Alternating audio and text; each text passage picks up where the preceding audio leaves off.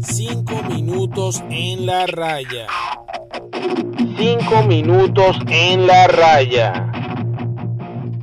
Hola a todos, bienvenidos a 5 minutos en la raya. Te habla Gabriel, aquí te hablo de béisbol y fútbol. Hoy hablaré de béisbol, que tengo varias semanas desde que empezaron las grandes ligas y no he hablado de béisbol.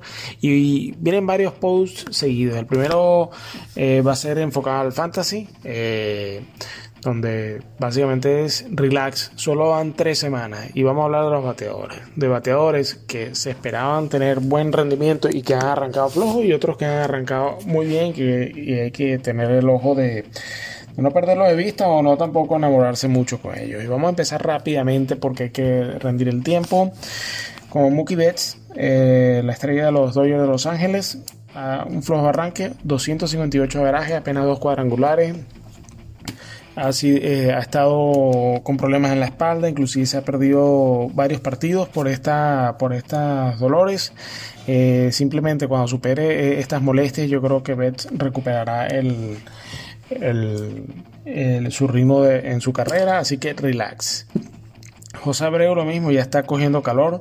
Eh, lleva 225 verajes, el actual MVP de la Liga Americana, con 5 cuadrangulares. La última semana, 300 verajes, 3 cuadrangulares, 1065 OPS. José Abreu ya está despertando. No lo han arenado, 253 verajes, 749 OPS y 4 cuadrangulares. Más o menos en averaje, esto es lo que se va a esperar de arenado. Yo creo que él debería estar alrededor de los 270, por lo cual al incrementar el averaje subirá un poco más el OPS, pero en, producción de cuadrangulares no va nada mal con cuatro cuadrangulares apenas tres semanas. Eh, va enrumbado básicamente a, llegar a los 35 que yo estimo que debe llegar. Eugenio Suárez, el venezolano, muy flojo en, el averaje, 141 averaje, 561 OPS. En jonrones más o menos ha mantenido la línea. Eh, espera que él tenga que subir por lo menos hasta 250 verajes, por lo cual de aquí en adelante es pura ganancia. Yo creo que Eugenio no puede mantener este nivel tan bajo.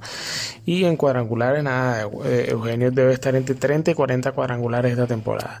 Y el último que te pido que te relajes es otro venezolano, Gleyber Torres, arrancando muy flojo. Puede haberle eh, alarmas al sentido, porque Gleyber eh, tuvo un, un 2020 también bastante flojo, en el cual en el cual vamos a ver aquí sus números, ¿no? Eh, batió para apenas 243 con 724 OPS y 3 cuadrangulares. ¿Y por qué se levantan las alarmas? Porque bueno, está, eh, ha arrancado muy flojo también está, eh, este año, 213 sin, sin jonrones todavía y 546 OPS. Vamos a mantener eh, la calma. Yo creo que Gleyber eh, eh, ha tenido problemas en la, en la, muñeca. Yo creo que tiene que recuperar el ritmo de sus dos primeras temporadas y hacer por lo menos una temporada similar a la de 2018, donde conectó 24 cuadrangulares con 270 de averaje.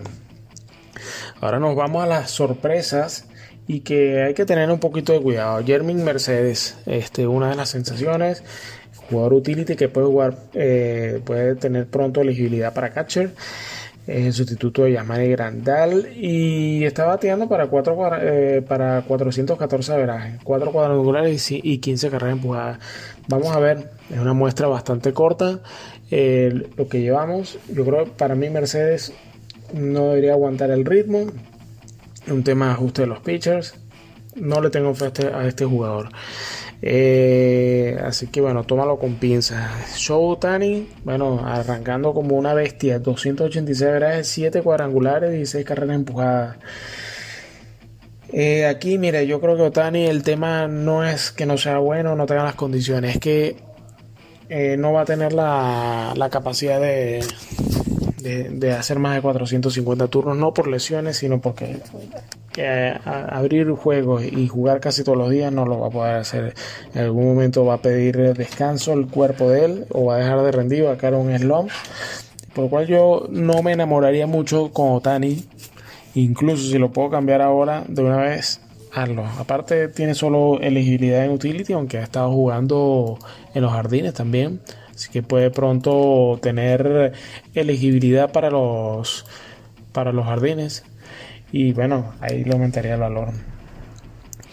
Eh, Matt Olson, el otro que está partiendo la 319 veraje, 6 cuadrangulares, arrancado con todo Olson. Olson, si te digo, este, él va a tener probablemente números como la 2019-2018, entre 25 y 35 cuadrangulares. El averaje espera que baje a 250 en promedio. Así que espérate un poquito, una, pequeña caída en, su producción de hits.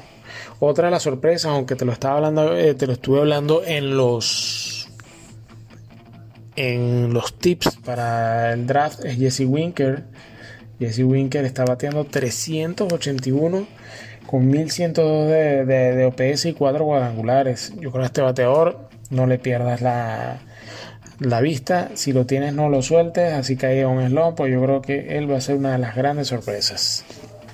Y otro bateador que, aunque no lo he incluido en, en los jugadores a tener en cuenta en el draft, pero que ha sido un novato que desde 2000 19 tiene etiqueta de, rendir, es Nick Solak de los Texas Rangers. Actualmente está bateando con números que yo creo que son los, los que se pueden esperar de 2.96 de averaje, 8.86 de OPS y lleva apenas 5 cuadrangulares a ritmo de 25 cuadrangulares en la temporada. Yo creo que estos números sí son más estables. Si Solak está disponible, no te quedes sin él. Así que, bueno, así estamos. Las tres primeras semanas, relax, van tres semanas de temporada. Fantasy Baseball, grandes ligas, en cinco minutos por la raya. Te habla Gabriel y seguimos hablando. Un saludo.